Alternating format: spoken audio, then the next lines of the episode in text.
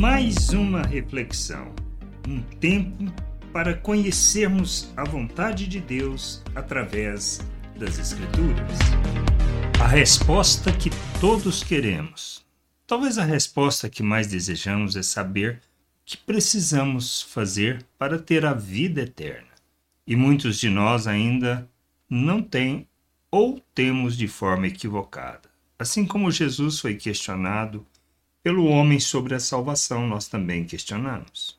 Em Lucas, no capítulo 18, versículo 18, temos a pergunta do homem. Certo homem de destaque perguntou a Jesus: Bom mestre, que farei para herdar a vida eterna? Jesus lhe, lhe questiona sobre os mandamentos, pois para o homem se tratava de obediência, obediência a mandamentos, como podemos ler no versículo 20. Você conhece os mandamentos? Não cometa adultério, não mate, não furte, não dê falso testemunho, honre seu pai e sua mãe. Ele respondeu que sim, que os conhecia e que os praticava.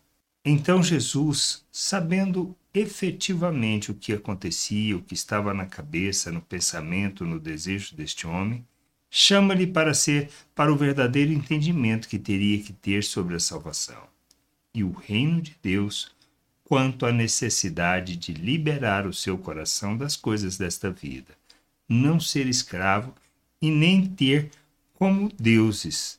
Então ele se retira triste e o Senhor afirma.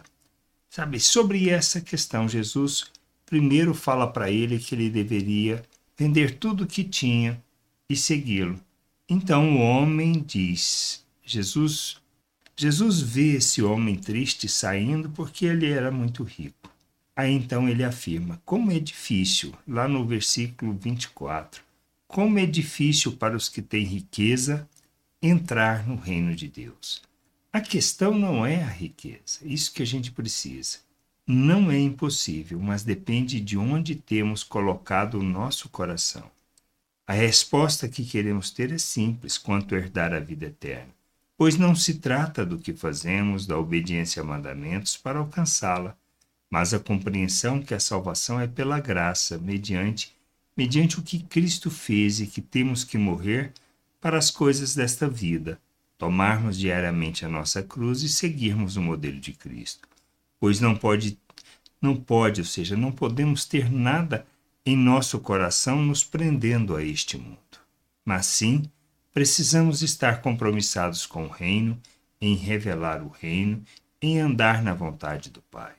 Que a gente possa ter este entendimento, compreender estas coisas, caminhar na direção da vontade do Pai, de maneira que entendamos que a vida eterna, a resposta que queremos ter sobre isso é que não se trata do que iremos fazer para alcançar, mas de compreendermos que é pela graça de Deus.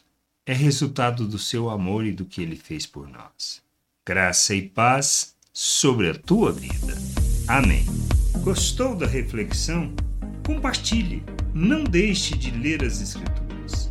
Medite para poder crescer no conhecimento e vontade de nosso Deus e nosso Pai, para que, conhecendo o Senhor, possa o revelar ao mundo.